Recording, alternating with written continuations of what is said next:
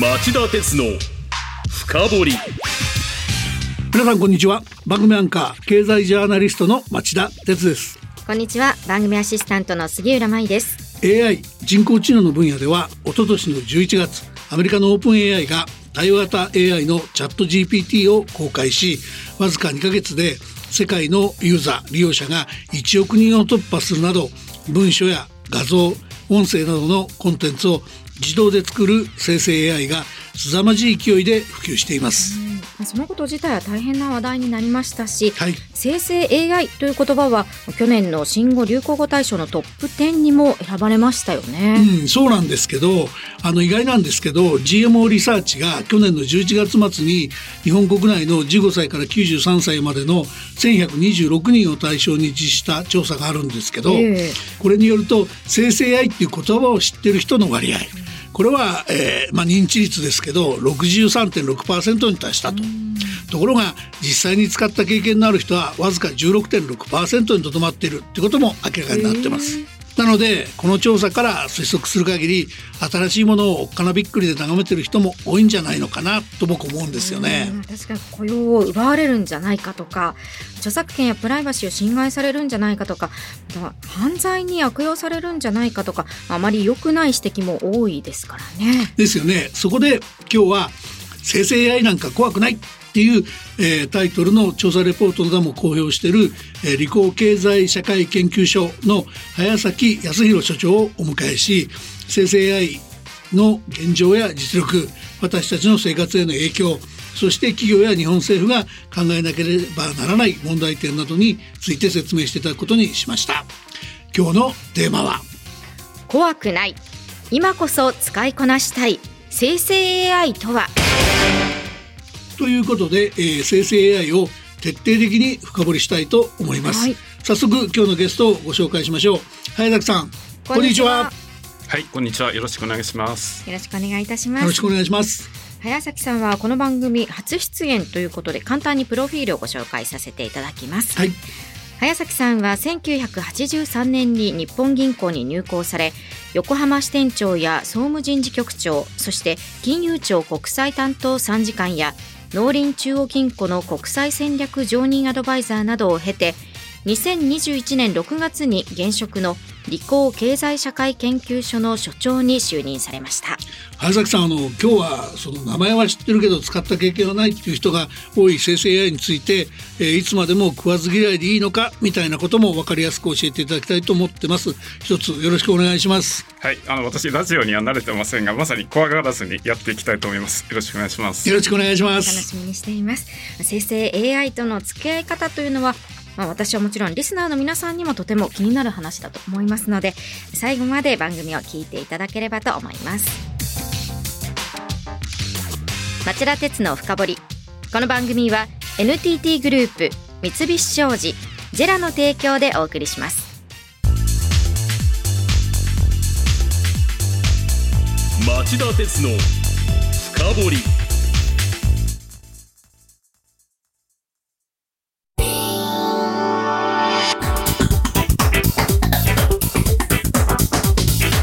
今日の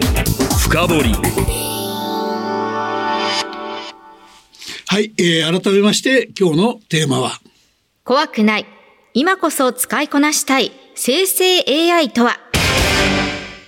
はい、えー、オープニングでお話したように、今日はおととしの11月、アメリカのオープン AI が対話型 AI のチャット GPT を公開して以来、関心がものすごく高まっている生成 AI について、我々がどう付き合っていくべきなのか、理工経済社会研究所の早崎所長に読み解いていただきます。ということなんですが、早崎さん、本題に入る前にちょっと教えてほしいんですけど、日本には民間のシンクタンクっていうのがたくさんあるんですが、理工経済社会研究所っていうのはシンクタンクとしてどういう特色があるんですか？実はこの番組に関してはこれまで、えー、まあ、たくさんの方が出てくれていて、例えばその日本経済新聞社が設立母体の日本経済研究センターとか、あといろんな金融機関グループのシンクタンクとか、えー、いっぱい出てもらってるんですけど、そういったシンクタンクとはちょっと違った特色があるんですよね。はい、まずまあメーカーにあるシンクタンクってこと自体もしかしたら、あの世間では珍しいことなのかもしれません。そね、それであのシンクタンクといっても実はそんなに大きなシンクタンクではなく30人ほどのあの人数でやっています。それで私のように、あの理工の外から来た人間と理工の社員の混成部隊で、はい、あのやっているということで、まあそのまあ2つの力を合わせるということが一つの特色になっています。はい、でその上であの仕事の中身やり方であの特色があるとすれば、あの一つはもともとなんでこの研究所ができたかというと、うん、2010年にできたんですけれども、当時の櫻井社長があの経済同友会の代表幹事を務めていました。はい、でそのまあ代表幹事なのでいろんなあのサポートが必要だろうということで、そのサポート部隊として作られたという歴史があります。はい、なのであの経営トップをはじめとする経営層に対して、まあ、いろんな情報を提供したりあるいはいろんな提言を行ったりっていうそういう内部のシンクタンクとして、まあ、スタートしたというのがあのこの期限になっています。でただあのまさにレポートを読んでいただいたというのは大変嬉しいんですけれども、まあ、中で閉じこもってるだけではダメなので、うん、あのしばらく経ってから対外的にホームページも持って情報発信をしているということをしています。うん、それからもう一つあの研究の内容で特色があるのはあのどんな研究所でも例えば経済済についてとか、はい、経済安全保障とかあるいは環境問題とか取り上げていてそれは共通しているんですがあの働くっていうことを研究テーマにしています。でこれはあの理工という会社の企業ビジョンとしてあの働くに喜びをっていう、まあ、つまり働く人が単に楽するだけじゃなく本当に喜びを感じるようなそういうサービス製品を提供したいというビジョンを持っていて、うん、なので働くというのを研究しようということをテーマにしています。で実はあの AI について研究を始めたきっかけもまさに AI というのが人々の働き方に非常に大きな影響を与えるだろうということがありかつあのたまたまあの去年の1月に、はい、あの他の10社ぐらいの方と一緒に働く人の創造性コンソーシアムというあの共同で研究する場を立ち上げました。はい、でその中でも AI の専門家の方をお呼びして、うん、まさに AI と働き方 AI と創造性の関係のようなことを、まあ、あの研究テーマの一つにしたということでそのまさに働くということをテーマの一つにしているのはおそらく他にあまりないあの特色かなというふうに思っています。なるほどね。まあ経営のアドバイザリー機能から始まってそういうことをやってらっしゃるってかなりユニークなシンクタンクですよね。後ほどちょっとその、その今日のテーマの生成 AI に関連した経営戦略や雇用のあり方も伺いたいと思いますが、えまずはですね、え最初の質問として、長い研究開発の歴史もあるようなんですけど、まあ、あの人工知能自体はですね、しかしまあ、まずはこの最近話題の生成 AI について、え、その現状とか実力っていうところを客観的に聞かせていただけますか？はい。まずあの生成 AI 自体まさに町田さんもあのおっしゃったように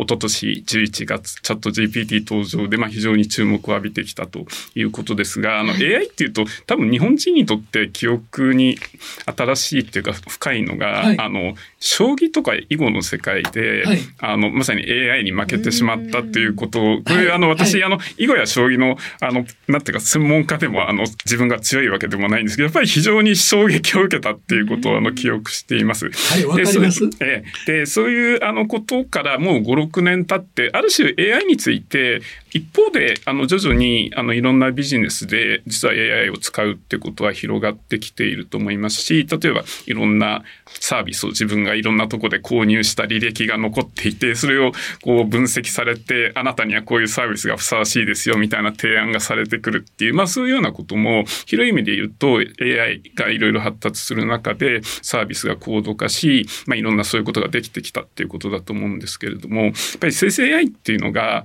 こう、あまりに人間に近いことができるっていうそういうことであの衝撃をもたらしたっていうそういうふうにあの受け止めています。まあ、実際あの、まあ、いろんな不満もあるかもしれませんけれども、何か質問を投げると確かにそれらしい答えをしてくれる。あるいはその文章を書いてくれというとあのそれらしいしっかりした文章を書いてくれる。あるいはその、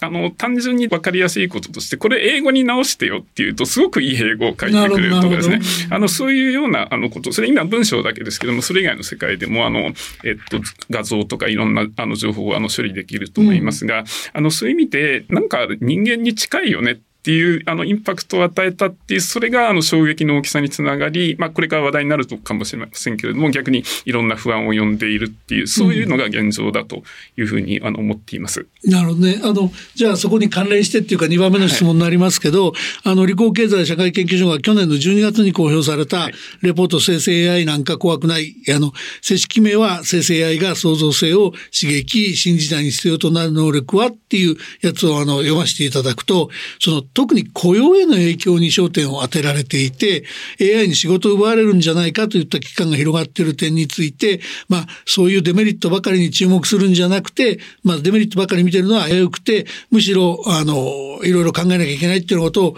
あの書かれているように読ませていただいたんですが、これどういうことかちょっとリスナーの方向けにですね、あの、早崎さんからご説明いただいていいですか？はい。このタイトルがですね、あの、怖くないとって言い切ておらず、最後にクエスチョンマークがついているっていうところがミソで、はい、ある意味で、あの、我々も、あの、非常にまだ悩んでいる中で、あの、むしろ怖がらない方がいいんだよと、怖がらず向き合っていこうよっていうメッセージを、まあ、出したかったっていうのは一つ、あの、あります。それから、もう一つ、あの、内容に入る前に、あの、言いたいこととして、あの、AI について、やっぱり二つの側面で心配されていると思います。で、一つは、まさにこれから話す人の仕事を奪ってしまうんではないかとい。う、はい、そういう側面と、もう一つはその AI がそう悪さをするんではないかっていう、その例えばフェイクニュースを流すとか、あの最悪のケースだと軍事利用の中で、うん、あの非常に悲惨なことが起きるとかですね、そういうあのまず危険なものとして怖がられているっていう両面あると思うんですが、その中で働くということにかあの絞ってこのレポートはあの書いています。で、内容はあのかいつまんで言うと、あの前半と後半に分かれていて、前半あの過去を振り返っています。これあの2013年にあのあるレポートで、まあ、今後10年、20年 AI 含めていろんなあの技術進歩があって自動化のようなことが進むと47%ぐらい仕事がなくなっちゃうんじゃないかってそういうまあ結構有名なレポートが出て、まあ、非常に話題を呼んだということがありました。でも現実にはその少なくともまあ10年経ってるわけですけどあの47%もなくなっていないというのは明らかでじゃあなんでその予測がある意味で間違えたんだろうかっていうのを前半で言っています。で理由として3つ挙げていてあの1つはやっぱり技術って実はあの浸透するのに時間がかかるっていうことがあるかもしれないということであの具体例としてあの電話交換機っていうのが登場してから、電話交換をする人の仕事がなくなるのに本当に何十年もかかっているっていう例を挙げていて、技術の浸透には時間がかかるということがあるかもしれないということを言ってています。が2つ目があの人の仕事ってやっぱり複雑である人の職業が単純に一つのタスクであればそのタスクが AI で奪われるともう仕事を奪われるってことになるんですけれどもあの多くのあの仕事っていうのはあのいくつかのタスクの組み合わせでできているので、はい、ある部分が仮に AI に置き換わったとしても他のことはあの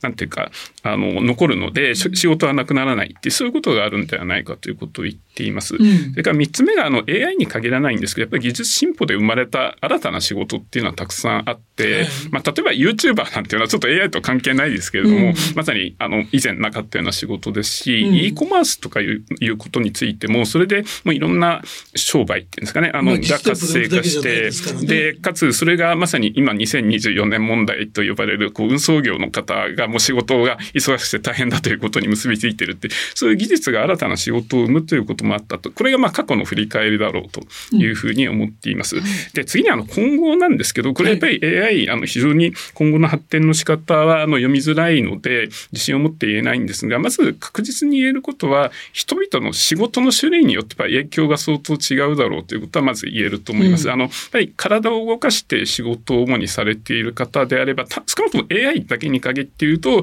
そう大きく影響を受けないかもしれないということがあるのに対して、うん、あの例えば弁護士さんとかあの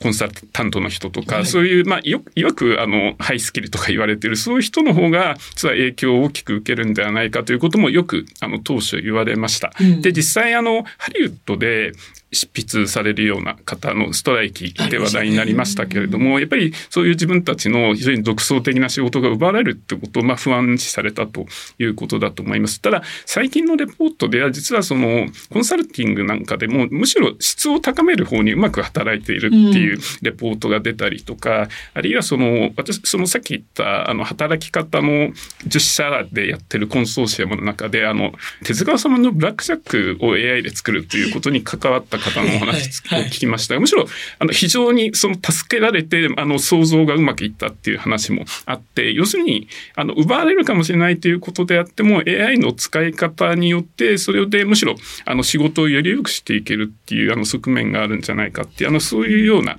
あのことも指摘できると思います。でさらに最近ちょっと言われているのは例えばみんなあの残業ゼロの人っていうのは割と少なくて、何がしか残業しているけども、仮に効率的にやって残業ゼロでちょうど仕事ができるようになれば、それハッピーですよねっていう、あの、そういう側面もあると思いますし、まさにあの、世界的にも人手不足の業種を助けるっていうポジティブの面があるんじゃないかっていうことも言われています。で、そういうことを考えると、まあ、今後、あの、本当に今信じられないようなすごい AI が出てきて、全てが変わるかもしれないですけど、少なくとも恐れているんではなくて、まあ、うまく付き合っていこうよ、使いこなしていこうよって、そういうふうに思った方がいいんじゃないかっていうのは、このレポートのあの趣旨としてあの書いたものということになります。あの、次伺ったことを、今、伺いたかったことを、今もうお答えいただいちゃったような疑問するんですけど、もう一度ちょっと、あの、繰り返しになるかもしれないけど、確認も含めて、個人の利用者の立場から言うと、そういう意味では、その、どういう付き合い方をすればいいというふうに、早崎さんはお考えになってますか？はい。やっぱりあの食わず嫌いではなく、まあ、使ってみたらっていうことがまずあるんだと思います。あの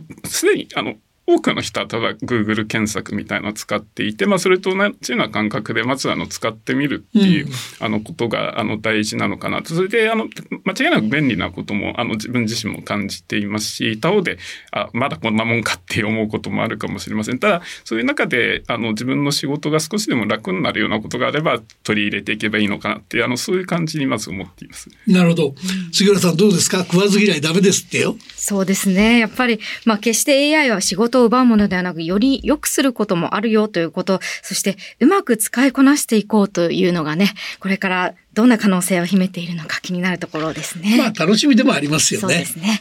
さあ、お知らせの後番組の後半では、さらに深く生成 AI との付き合い方について、早崎さんに深掘っていただこうと思います。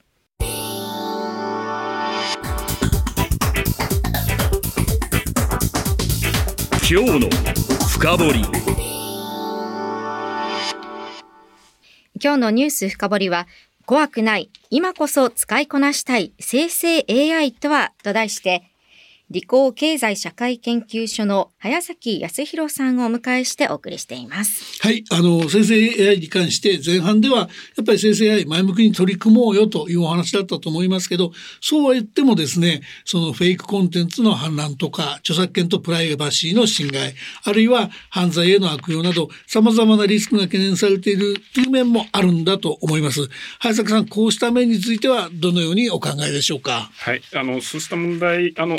この研究所で深くあの研究してるわけではないんですけどまさに、はい、あの非常に深刻に考えなきゃいけない問題だと思います。で実際例えば去年のあの5月広島サミットのコミュニケにも実際実は生成 AI について触れられていますし、はい、が最近の大きな出来事としてあの去年の12月にあの EU ですねヨーロッパの方で、うん、あの AI の規制の法案がまあ成立したということで、はい、これ非常に話題を呼びました。うん、であのこの分野に限らず欧州の規制が世界をリードしていくっていう例は例えば環境分野でもあって非常に大事な動きだと思っています。うん、でおそらくあの対応についてはこの AI の EU の法律がベースになると思うんですが、あの、簡単にポイントを言うと、あの、もう AI を使っちゃいけないっていくつかのものの禁止がまずされていて、これは例えばあの公的機関が AI を使っていろんなあの人種とかあの性的指向みたいな情報を使って差別に用いるみたいなそういうことは絶対やっちゃいけないと、こう禁止規定っていうのはまず入っています。がハイリスクの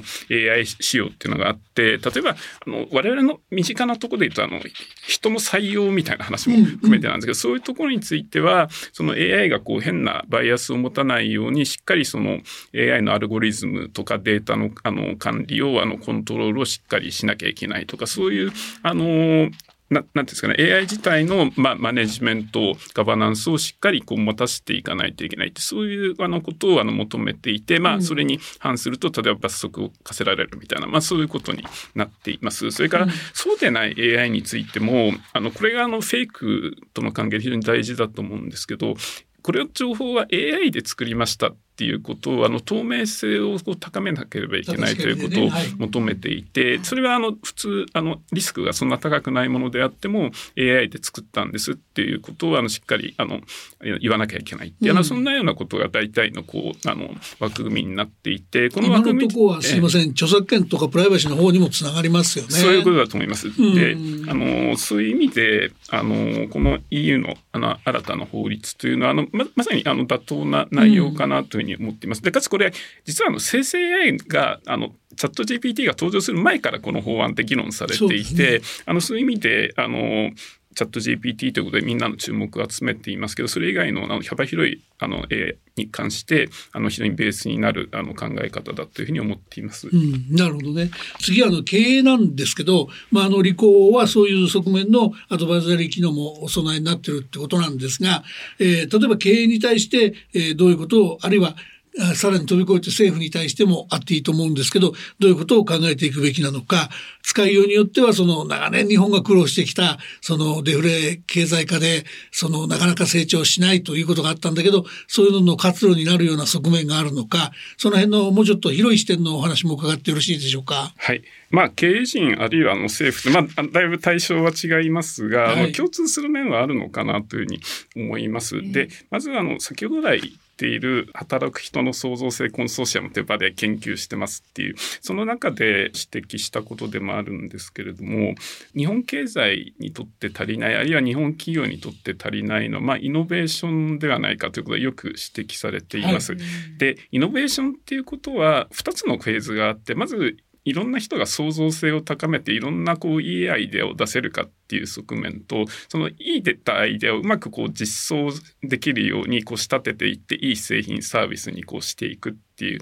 まあ、2つの段階があるんだろうというふうには思うんですけれども、はい、その特にあのアイデアを出すっていうことに関してやっぱりあの AI っていうことがまさにこう投げかけるといろんな答えを出してくれると。でそれでまた問いを出すとまた違う答えあるいはより良い答えを出してくれるってそういうあの機能がもうあの非常に高くあることはもう間違いないことですし、うん、先ほども言ったあのブラックジャックを作られた方もまさにそういうことで AI の凄さを感じたとい。うふうに言っていました。はい、でそうだとするとあの AI をこう仮にうまく使いこなすことができると企業レベルでも創造性を高めイノベーションを生むあの可能性が高まっていくと、はい、あるいはそれがあの積み重なっていくとすればあの日本企業日本経済全体においても成長率の底上げということにこうつながっていくと。そういうことはあの十分期待できるんではないだろうかというふうにあの思っています。であとはもう一つはやっぱりあのそういう大冗談の議論っていうことは別にしてもあのいろんな我々があの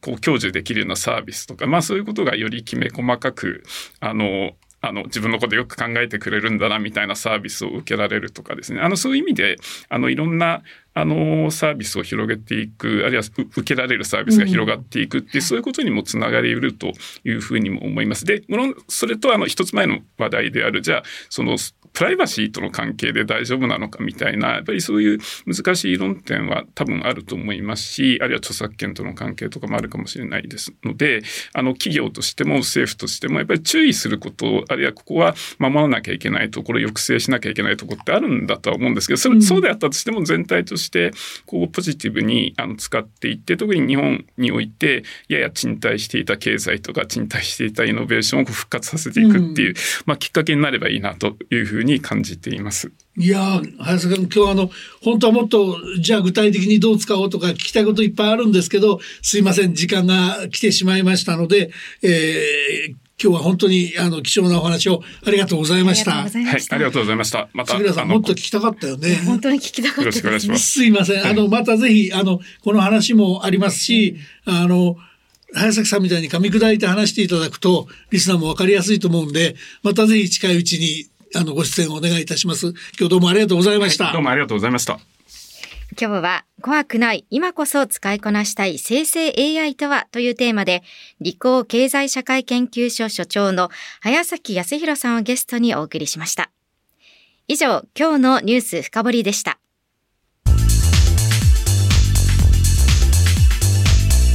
町田鉄の深掘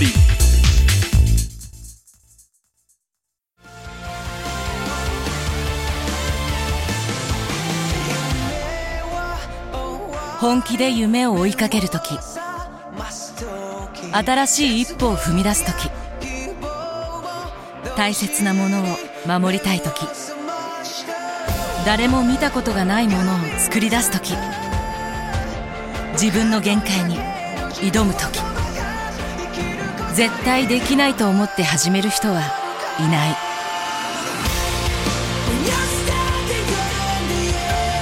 絶対なんて誰が決めた？CO2 が出ない日を作る。ジェラはゼロエミッション火力と再生可能エネルギーで2050年 CO2 排出ゼロに挑戦します。発電の常識を変えてみせる。ジェラ。町田鉄の深掘りこの番組は NTT グループ三菱商事ジェラの提供でお送りしました。町田鉄の深掘りそろそろお別れの時間です。はいあの今日の話非常に面白かったと思うんですけど、はい、産業革命があった時とかコンピューターが出てきた時パソコンが出てきた時みんな仕事を奪われるって怯えた時期あるんだけどなかなかそういうことばっかりではないので、うん、やっぱり前向きに取り組みたいなと改めて思いました。はい、はいこの番組は放送から1週間は radiko でその後もポッドキャスト、 Spotify など音声配信で聞くことができます。ぜひそちらもチェックしてください。また番組の感想やこんなテーマを取り上げてほしいというリクエストは番組ホームページにあるメール送信ホームからお送りください。町田鉄の深掘り。それでは来週金曜午後4時に再びお耳にかかりましょう。さよなら。